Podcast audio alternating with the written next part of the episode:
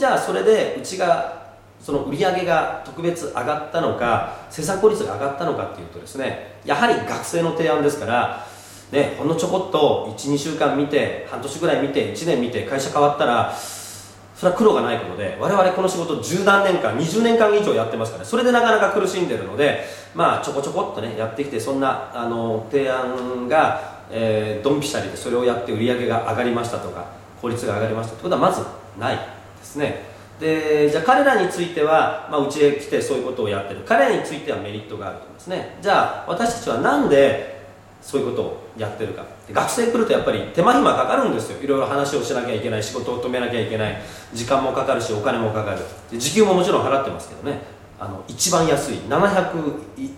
あの東京都の最最低賃金で払ってますから。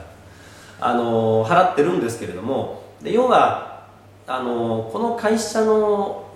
いわゆるものづくりの会社ですね。比較的経営者とか営業さん人と触れたりだとか人の話を聞く機会が多いんですけれども、まあ、ものづくりでメインになるのはやっぱり工場の人間なんですよ。で本来改善をしたいとかこういうことをプレゼンしたいこういうふうに進めたいと思ってもどんどんどんどんその同じようなところで同じような人間と同じような仕事をやってるどんどんどんどんそういうようなその意識ですとかね、えー、志みたいなのがどんどんどん小さくなってそれ学生を入れることによって、まあ、要はあのー、学生を現場に出させて現場の人間といろいろコミュニケーションをしなさいと。一番最初のうちへ来た時の、まあ、プレゼンテーションですとか会社の内容は僕が話しますけれども彼もやっぱり今までそんな会議なんかでも発言しないけれども学生なんかに聞かれるとそういうことを発言したりとか例えば聞かれて分かんないことがあったら次の機会まで調べておこうとかそういう要はそのあんまり物を言わない現場からどう情報がどんどんどんどん出てくるようになるでそれがやっぱりものづくりに対する思いとか志意識の高さなんだと思うんですよね。ですから現場を当事者にしてしまうために学生さんはいいまあ、ツールと言っちゃあのおかしいですけれどもいいそのコネクト役をしてくれてる潤滑油としていい具合で働いてくれてるんだと思うんですね。で学生さんに聞かれるからやっぱりこいつに教えたろ。でちょっと聞かれてわからないと恥ずかしいからちょっと勉強しようとか。いや自分からこう勉強しようっていう気になったり自分から教えてやろうという気になったり。でそういうことがここの部門でもここの部門でもここの部門でも起きてくるとそれはほっといても活性化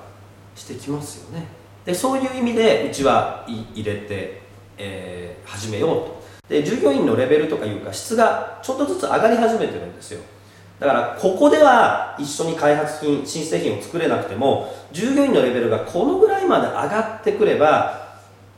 ちょっと手が組めることもあるかもしれない。だから一番最初やった5年間っていうのはえー、僕はあのそのファーストステージだと思ってるんですけどもね。でようやく、まあ、2009年6年目に入りまして、まあ、去年の暮れあたりからですね今あの早稲田大学と共同して電気自動車っていうのを今作っています。でそれをまず人づくりの5年間をファーストステージ。でそれが実際うまくいき始めてから実際物を作ろうっていうプロジェクトが今展開されて今第2ステージにちょうどちょうど上がれるか上がれないか頃なんだと思います。まあいつの日にかはうちの方で本当に開発品が出来上がる日が来るんじゃないかというふうに思って今産学連携は進めています。